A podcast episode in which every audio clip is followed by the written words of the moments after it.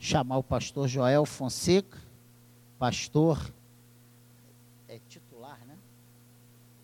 Hã?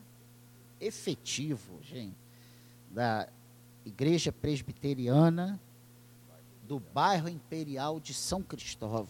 Meu Deus. E ele estará nos abençoando nessa noite tão importante. Para quem não sabe, pastor Joel tem sido o meu tutor. Né? A Bíblia diz que nós não devemos estar só. E a SECAD, a liderança SECAD, nunca esteve só. Eu sempre tive alguém que nas minhas dificuldades eu pude estar com ele, abrir meu coração, orarmos juntos. E hoje, nessa noite, ele vem aqui também, nesse momento de festa, compartilhar essa alegria conosco. Amém? Que o Senhor te use.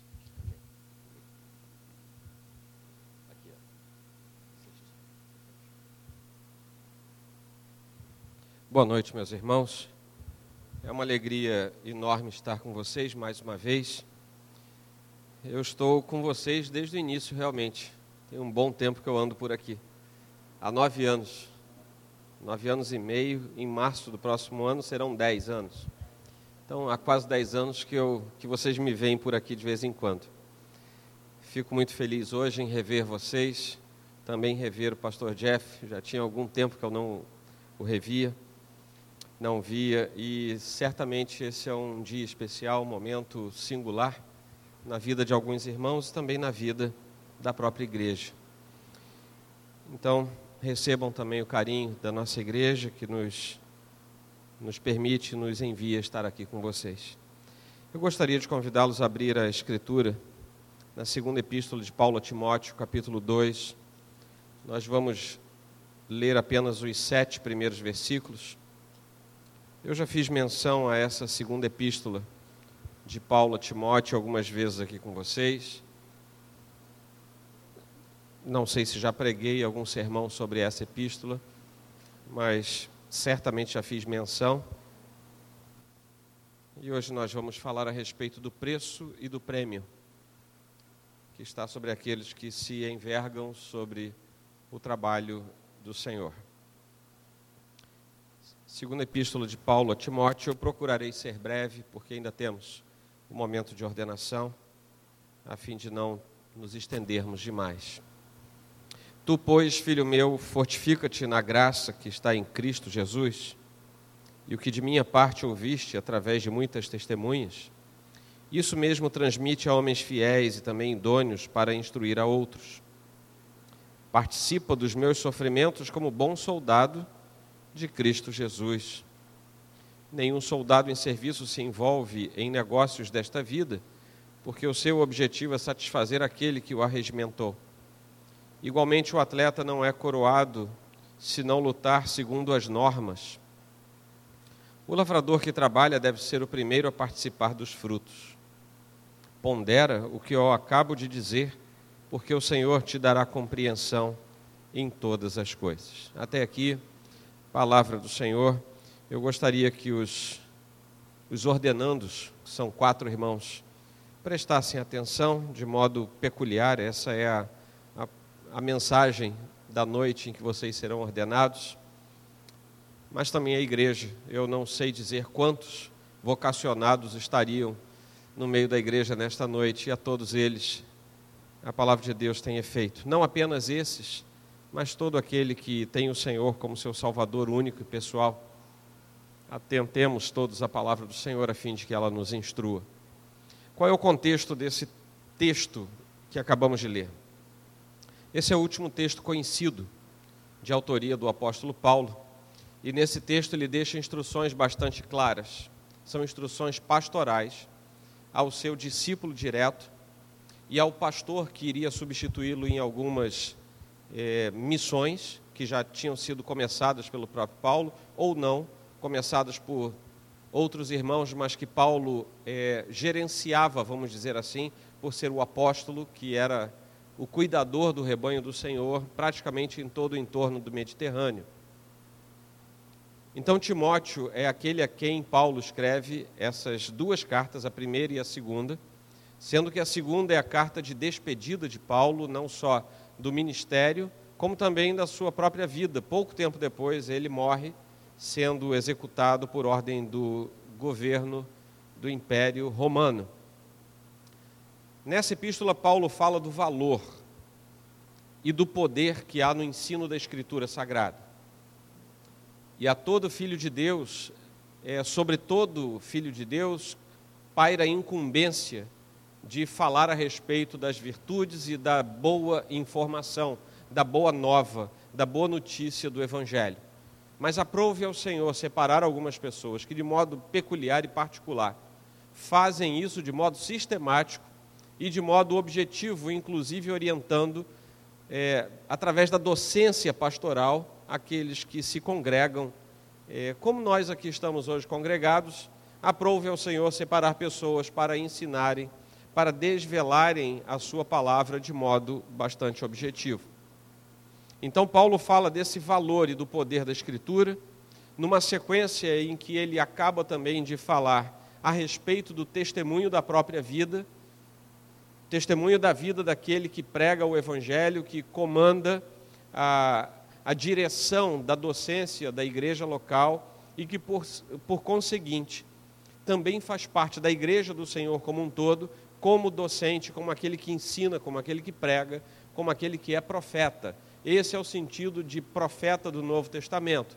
É aquele que, abrindo a Escritura, revela o mistério da Escritura ao povo de Deus. Porque o povo de Deus não é capaz de ler e entender? Sim, pela iluminação do Espírito Santo. No entanto, para que não pairassem dúvidas sobre a igreja do Senhor e para que ela fosse exortada, demoestada, disciplinada, ensinada, o Senhor chama aqueles que são os ensinadores da igreja, são os seus ministros. Entre eles, há uma categoria que se chama de presbíteros. No Novo Testamento, presbítero, ancião, bispo, pastor, pastor e mestre, que era apenas uma função, é até hoje, todos esses são uma só classe de pessoas. São, esses termos são usados de modo intercambiável no Novo Testamento. Presbítero, portanto, é aquele que é, vem na, na origem da tradição do Antigo Testamento como sendo o ancião, aquele que guia, aquele que ensina, aquele que mostra o caminho. E no Novo Testamento ganha essa condição de ser aquele que ensina o caminho à própria igreja. Em seguida a isso, Paulo continua escrevendo a sua carta, ele fala a Timóteo a respeito da fidelidade quanto à pregação da palavra de Deus. Isso você vê no começo do capítulo 4, lembrando-nos que a divisão de capítulos e versículos é tardia, quando Paulo escreve, ele não divide em capítulos e versículos. Essa é uma carta, é um texto corrido. Mas no comecinho do capítulo 4 você vê é, Paulo dizendo a Timóteo que haja o que houver, ele tem que ser fiel na pregação da palavra de Deus. E logo em seguida, a partir do, capítulo, do versículo 9 do capítulo 4, Paulo começa a se despedir de Paulo, dizendo como estava o seu coração naquele momento, é, despede-se do seu discípulo e talvez um dos pastores mais amados do seu trabalho. Ele demonstra ali claramente a sua tristeza pelo abandono de muita gente. Ele não demonstra tristeza por aqueles que não estão presentes, por estarem no exercício do trabalho, da missão de Deus, mas ele demonstra saudade desses irmãos, gostaria de vê-los, quem sabe, uma última vez, mas ele também abençoa aqueles irmãos que são fiéis o que você pode ver ao longo do final do texto bíblico.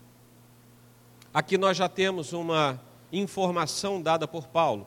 Aquele que se lança no trabalho ministerial, aquele que se lança no trabalho de pastoreamento da igreja do Senhor, muitas vezes olhará para os lados e se verá sozinho. Sozinho, porque muitos o abandonam, sozinho, porque muitos vão embora para fazer a mesma coisa, ou seja, vão exercer o seu ministério em outros lugares, de outra forma, mas também muita gente que fica perto, muita gente que anda junto, que, anda, que ombreia a sua caminhada e que por isso mesmo é reconhecido diante de Deus e também pelo próprio ministro. Paulo também fala a respeito da persistência, da perseverança. E nisso, Paulo é muito feliz. E quando eu preparava esse sermão, eu me lembrei de dois episódios. Talvez você não se lembre de uma mulher chamada Gabrielle Anderson. Ninguém lembrou dessa mulher, né? Mas você vai lembrar da cena. Na Olimpíada de Los Angeles, em 1984, uma mulher que fica fraca, uma atleta que fica fraca no meio da sua jornada e ela começa a cambalear, vai andando para lá e para cá. Você lembra dessa cena famosa? Pois o nome dessa mulher é Gabrielle Anderson. Você não lembrava do nome, mas você lembrava do fato. Aquela mulher nos ensina algo, e Paulo fala de atletas aqui. Ah, eu li aqui a respeito do atleta: não é coroado se não lutar segundo as normas. E aquela mulher é reconhecida até hoje como outros tantos atletas, é porque eu me lembrei dessa, ela é reconhecida porque a norma diz que ela só pode dar por finalizada a sua a competição individual junto aos demais atletas se ela cruzar a linha de chegada. E mesmo que ela não ganhasse nada, para ela entrar no registro daqueles que chegaram ao final, ela tem que cruzar a linha de chegada. Ponto final e ela então, segundo as regras, se esforça além do seu natural. Nós sabemos do que acontece, não pode ser ajudado de maneira é, clara, de maneira ostensiva, ela chega até o final e é então reconhecida até hoje. Ninguém lembra quem ganhou aquela prova. Você não lembra, eu não lembro, ninguém lembra. Eu acho que nem a organização do, da Olimpíada lembra, mas todo mundo lembra daquela mulher chegando ao final. Há um outro caso também de um, de um soldado chamado Vito Bertolo.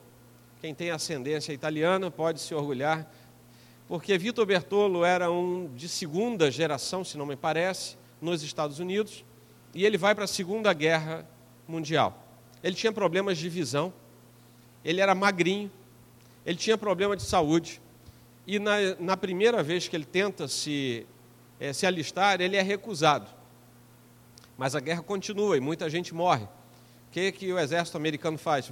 Vem a leva de, é, que a gente não queria antes. E entra então Vitor Bertolo e consegue ser alistado. E vai como auxiliar de cozinha. O trabalho dele, no fronte da Alemanha, era descascar batatas. Ele vai para a guerra para descascar batatas. Você imagina o sujeito passa dia e noite descascando batatas. E não era nem no porão do navio, era lá na Segunda Guerra. Tanto ele fez, tanto ele fez, que o comando permitiu que ele fosse para a frente de batalha. Ele queria ir para a guerra. E aquele homem, então, consegue ir para uma unidade destacada. Agora, já na Itália, ele é deslocado para a Itália e fica é, numa guarnição pequena, apenas para dar, vigiar uma cidade que já estava sob controle dos aliados. Pois os alemães começam a avançar contra essa cidade novamente. Os soldados alguns deles feridos, da guarnição dele, e ele faz o seguinte: vai todo mundo embora e eu fico aqui segurando o pessoal, os alemães, até quando não tiver jeito. E o pessoal vai embora. E ele fica sozinho na cidade, cidade fantasma, só de ruínas.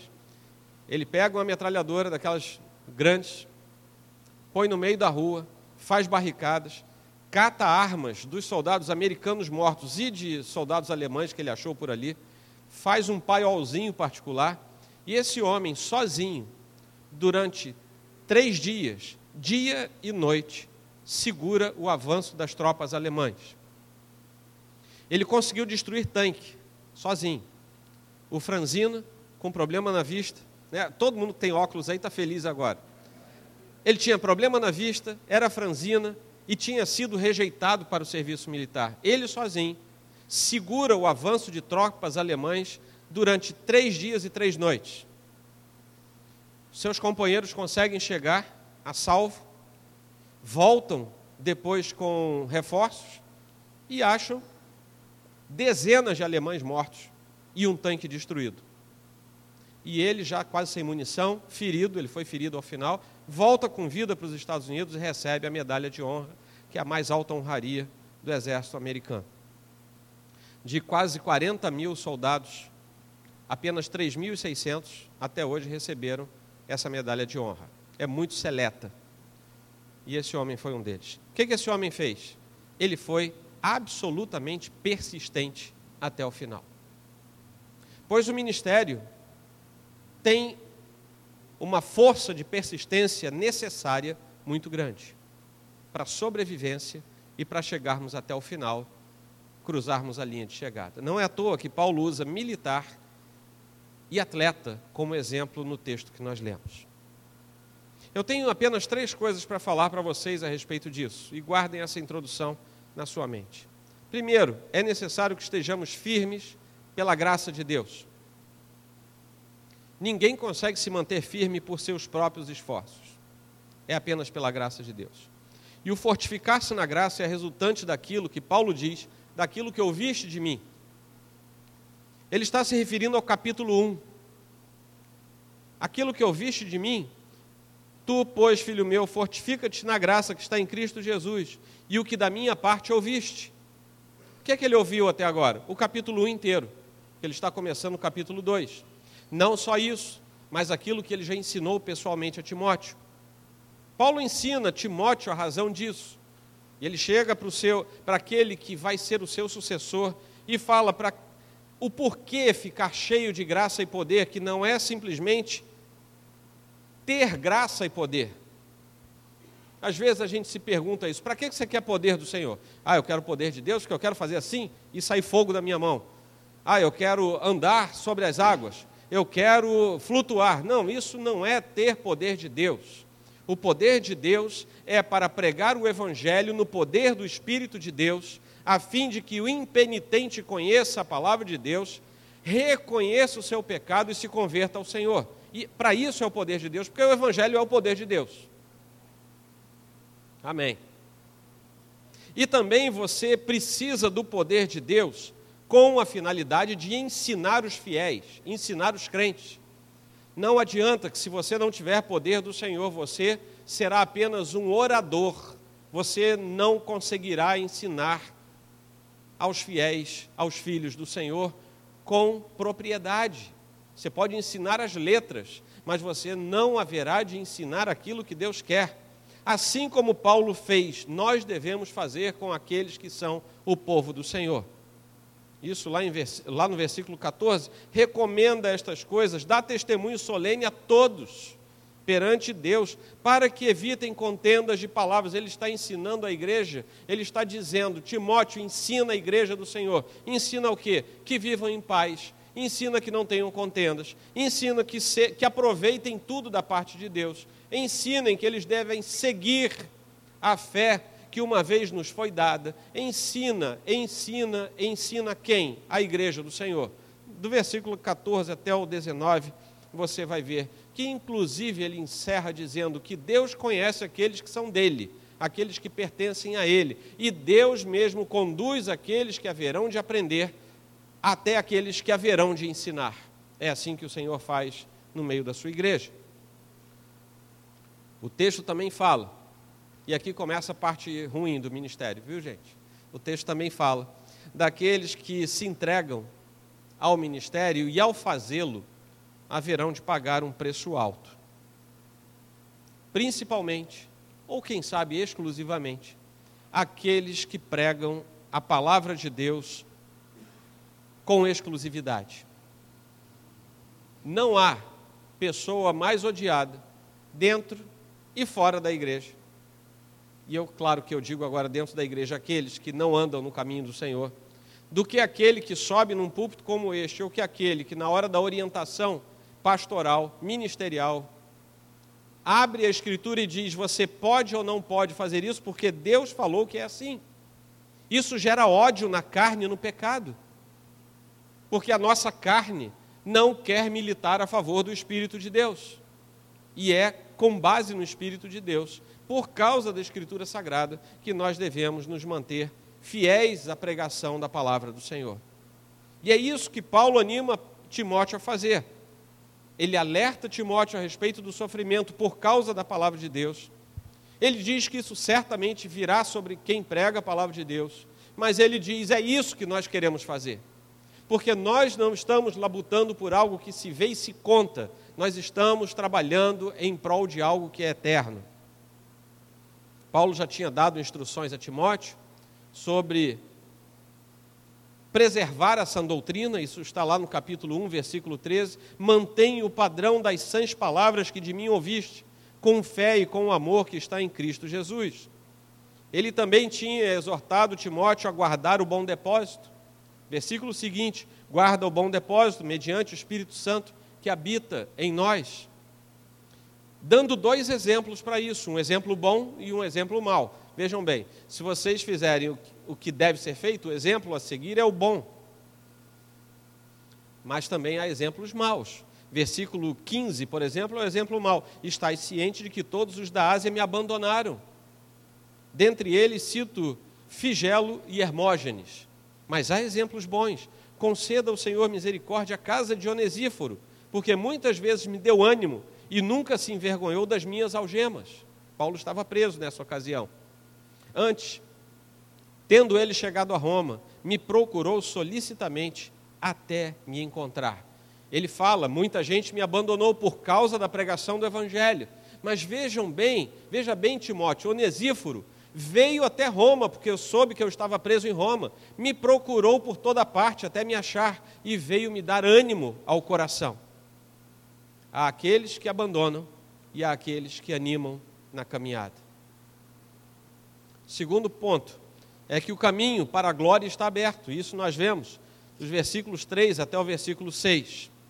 Participar dos sofrimentos de Paulo representava aqui no texto de Paulo suportar com Paulo tudo aquilo que fosse necessário para vencer em Cristo, pela graça. Não é apenas estar disposto, é ter certeza que isso vai acontecer, mas em Cristo haverá de suportar todas as coisas, juntamente com Paulo. Timóteo, você vai enfrentar essas coisas comigo, em Cristo, por causa da palavra. E três figuras emblemáticas surgem aqui a partir do versículo 4. A figura do mestre já tinha surgido lá no versículo 1, versículo 2. Pouca gente presta atenção nisso, mas se Paulo diz que tinha ensinado a Timóteo é porque ele era o mestre.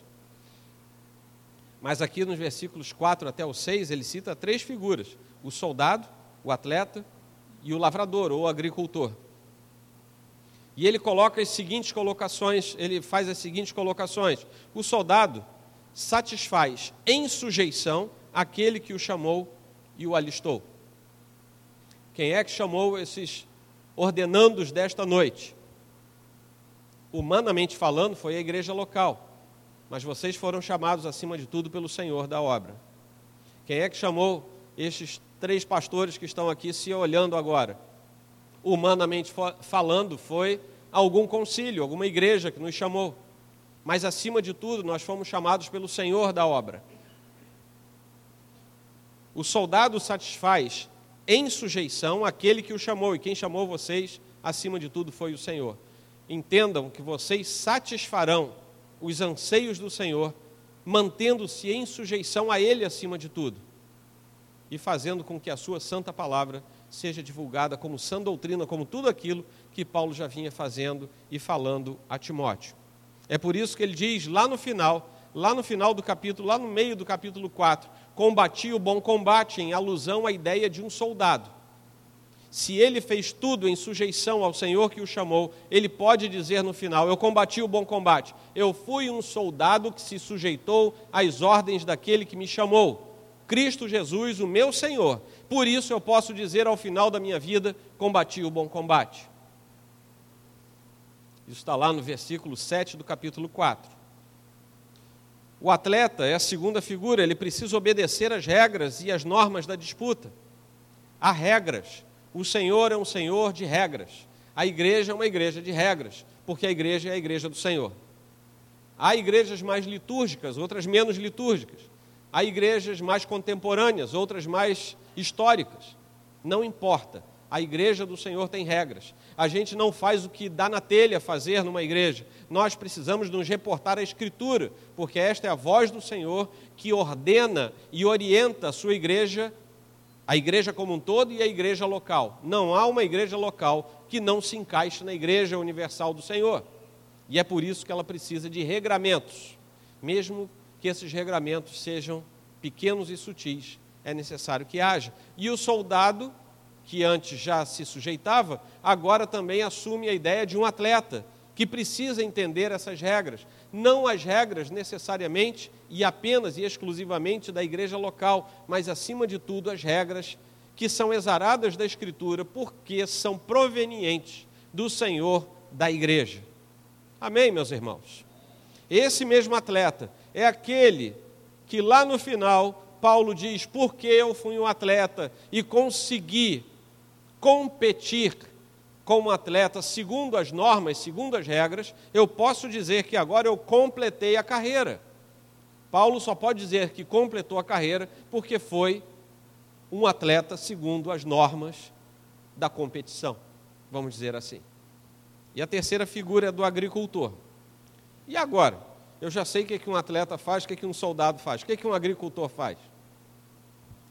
Prepara a terra, semeia, e ele depois espera o quê? Que aquilo brote. Vai brotar na manhã seguinte? Dependendo da cultura, vai brotar na semana seguinte? Dependendo da cultura, vai brotar no mês seguinte? Às vezes, um agricultor espera meses sem ver nada. Ele continua vendo apenas a terra. Ele não vê nada aparecendo. Ele só vê erva daninha aparecendo e ele tem que ir lá e arrancar aquilo para não estragar o que depois, pela fé, vai aparecer. Quando Paulo coloca aqui o agricultor, ele não está se referindo ao seu trabalho, à dificuldade do campo, mas ele está falando à fé. O agricultor talvez seja um dos trabalhos humanos que Deus nos deu como vocação que mais exigem fé, porque você planta e vai para casa esperar, você não tem o que fazer. E assim também aquele que está no ofício ministerial numa igreja, às vezes planta, planta, planta e espera, não tem o que fazer. Como é que eu vou, depois desta pregação, até você que está me ouvindo nesta noite, abrir o seu coração e ver se a semente está germinando? Eu não posso, não tenho como. O que, é que eu tenho que fazer? Orar e dizer: Senhor, eu semeei, sou igual esse, esse agricultor. Agora eu não faço a mínima ideia de onde a semente vai brotar e se ela vai brotar. Esse agricultor tem que ter uma fé descomunal e uma paciência hercúlea. Ele tem que ter uma paciência acima do normal. Pastores são assim, presbíteros são assim.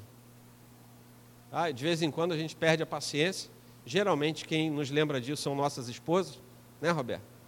Joel, aí eu, ih, meu Deus. Mas a paciência no âmbito horizontal humano é mais fácil de ser percebida. Aquela, aquela impaciência no espírito. Meu Deus, estou pregando, o povo parece que não ouve. O povo parece que não. Né? Cadê todo mundo?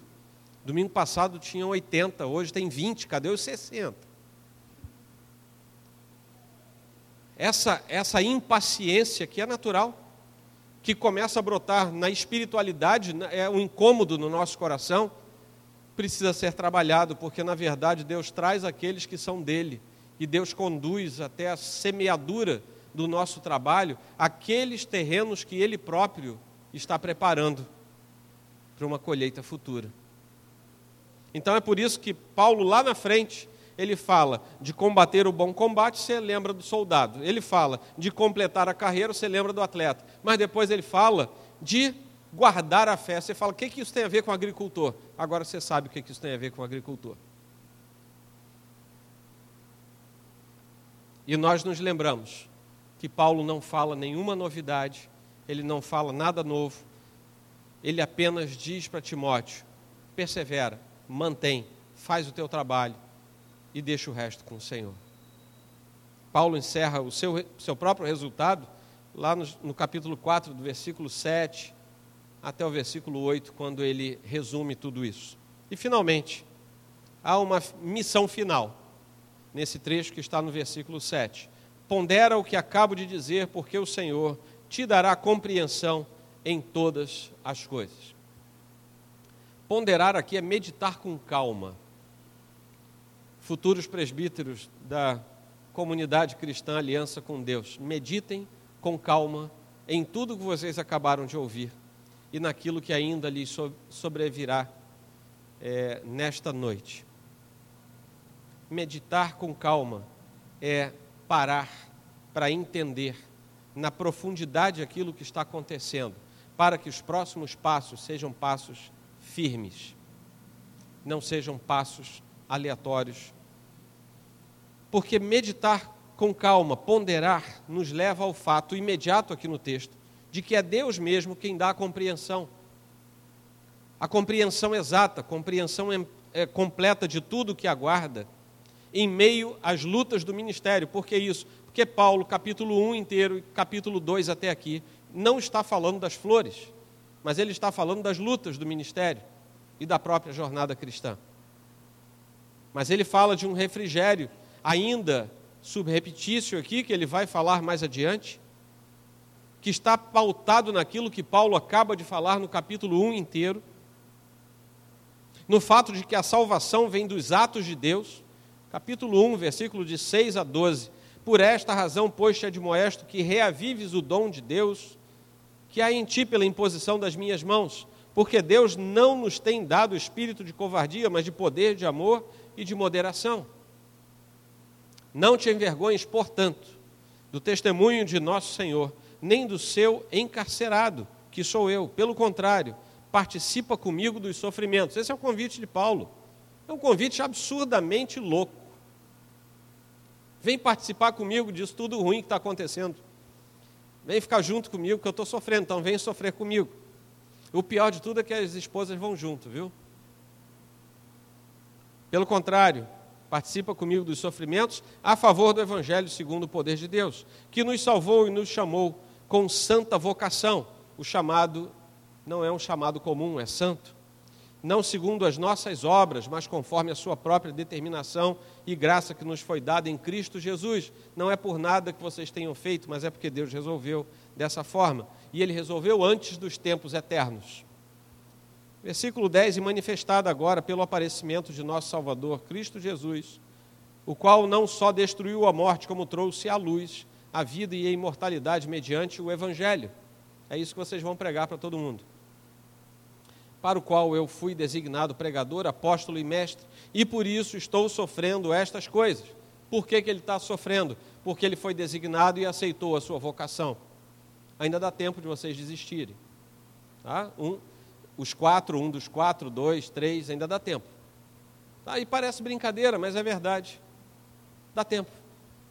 Isso é que nem casamento, né? Até a hora do altar dá para dizer, não, eu não vou. E por isso, Estou sofrendo estas coisas, todavia não me envergonho, porque sei em quem tenho crido. E estou certo de que Ele é poderoso para guardar o meu depósito até aquele dia. É por isso que Paulo diz para Timóteo: guarda o teu depósito. E por que, que ele está dizendo? Paulo diz para ele lá no final: estou morrendo, estou indo embora. Muitos me deixaram, outros estão comigo, mas eu guardei o meu depósito porque o Senhor me, me abençoou de tal forma que o depósito foi guardado. E eu falei para você ao longo dessa, dessa carta: guarda o teu depósito. Para quê? Para que você chegue ao final da vida como eu estou chegando. Tendo sofrido, tendo sido apedrejado, tendo sido banido de cidade, tendo sido perseguido, picado de serpente, naufragado no meio do mar, açoitado pelas ondas. No entanto, eu vou para receber do Senhor uma coroa que é imarcessível e ninguém mais vai poder tirar de mim. Nenhum romano, nenhum grego, nenhum judeu que me perseguiu vai conseguir tirar de mim aquilo que eu, tendo guardado o meu depósito, haverei de receber das mãos do Senhor que me chamou e que não escondeu de mim, que ao me chamar, me chamava também para o sofrimento. Desconfiem, desconfiem e façam isso de modo cristão, absolutamente aberto, com os olhos da percepção espiritual. Desconfiem daqueles que são ministros ou se declaram ministros e não têm sofrimentos. Só tem benefícios, só tem mansões, só tem aviões, só tem iates. Desconfiem, porque não foi esse o chamado que o Senhor deu. E se vocês, um dos quatro, pretendia alcançar uma dessas coisas, não pretendam. Isso não quer dizer que o Senhor tenha declarado que os bens são maldição, não é isso. Mas o Senhor não nos chamou para isso. O Senhor nos chamou para ponderarmos as palavras do seu chamado. O Senhor mesmo é quem concede no final de tudo a sua santa coroa àqueles que vencerem. Amém? Como é que nós aplicamos isso para o nosso coração? E aqui eu encerro o sermão desta noite. Vocês precisam ser fortalecidos e todos nós precisamos ser fortalecidos na graça do Senhor para o cumprimento da missão. Não há um só crente de verdade que não tenha uma missão a cumprir. E agora, antes, embora a palavra seja muito direcionada para os ordenandos, se você é crente e não sabe qual é a sua missão, duas possibilidades há sobre você: ou você não é crente, ou você é um crente que resolveu parar no meio do caminho e ficar sentado num banquinho esperando Jesus voltar. Todo crente tem uma missão. Essa missão não necessariamente é uma missão ministerial ordenada, mas todo cristão tem uma missão a cumprir diante do Senhor que o chamou. Porque estávamos mortos em nossos delitos e pecados, e aprove ao Senhor dar vida àqueles que Ele próprio escolheu. E aqueles a quem Ele escolheu, Ele também designou para serem seus atalaias neste mundo, para sermos todos sal e luz. Se você não é sal, para que serve, se não para ser jogado no chão e pisado? Não é isso que diz o texto? Para que você é luz se você vai ser escondido no alqueire? Deu para entender? Ou você é crente e assume o papel de crente, ou você vai fazer outra coisa da vida. Vai lucrar com isso. Na eternidade você vai ver o peso disso. Mas aqui você vai lucrar, você não vai ter o peso de uma igreja dizendo para você que você está em pecado. Simples desse jeito. Tá bom? Agora, se nós nos fortalecermos na graça, e na graça exclusiva do Senhor que é dada por nós, nós haveremos de cumprir a missão do Senhor. Segundo, suportem tudo que vier pela frente, sem enfraquecer as mãos.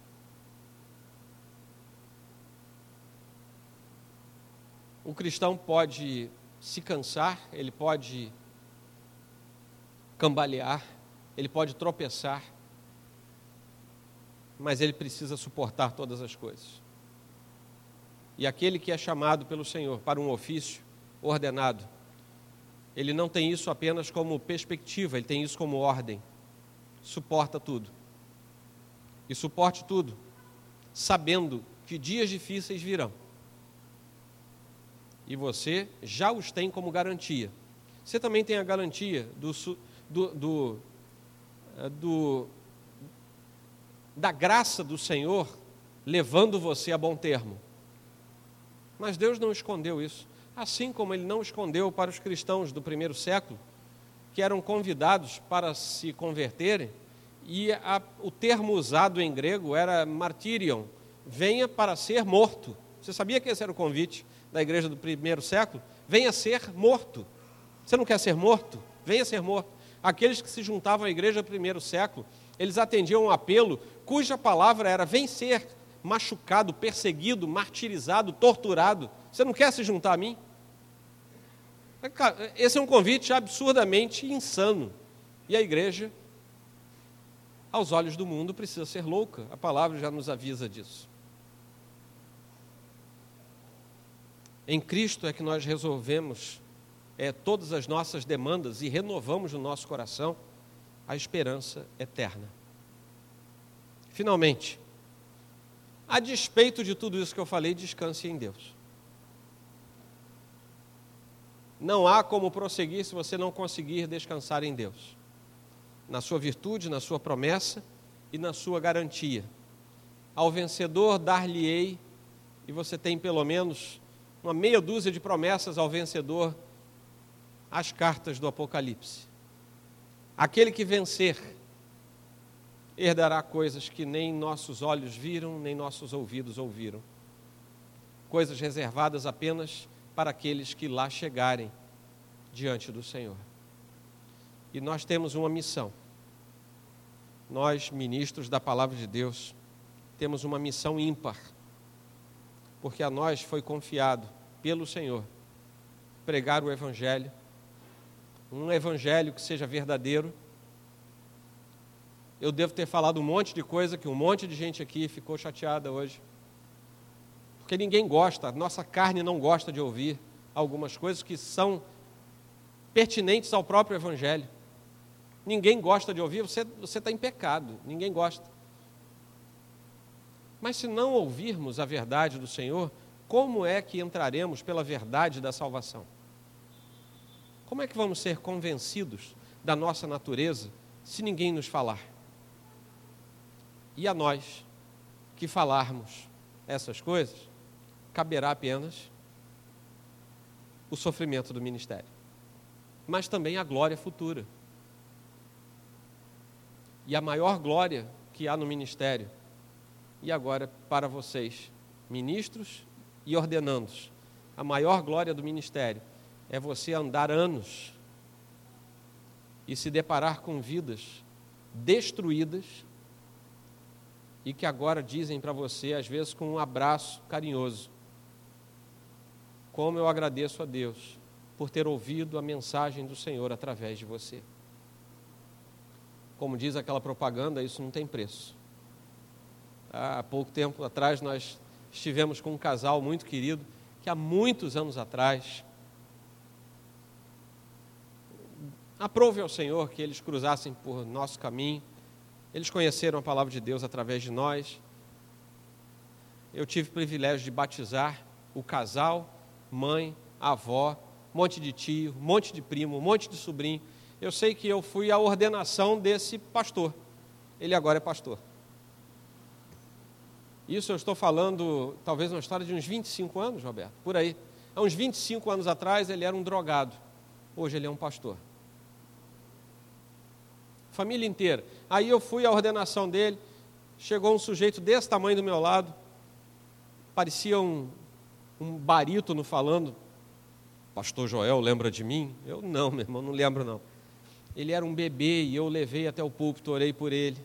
Hoje é um, um monstro, ele, ele que vai me levar para o púlpito hoje, no colo. Umas 20 pessoas, diáconos, tio dele que é diácono, veio me abraçar eu não conhecia o Senhor, eu hoje sou um diácono na casa do Senhor. Não são, a, a maioria da família não é nem da minha denominação, é de uma outra. Isso não tem preço, porque a gente lida com o que é eterno. A gente lida com alguma coisa que é imponderável aos olhos naturais e humanos. Só que você pode também sentir esse gostinho, porque isso não é privilégio apenas dos ministros. Isso é privilégio da igreja do Senhor. Como os ministros pregam a toda hora, aconselham a toda hora, eles talvez tenham mais exemplos a relacionar, mas isso é para a igreja do Senhor. É por isso que eu falei: todo filho de Deus tem uma missão nesta igreja, na sua igreja, enquanto peregrina nesta terra, há uma missão para o filho de Deus. Amém? Que Deus abençoe todos vocês. Eu peço que você incline a sua fronte.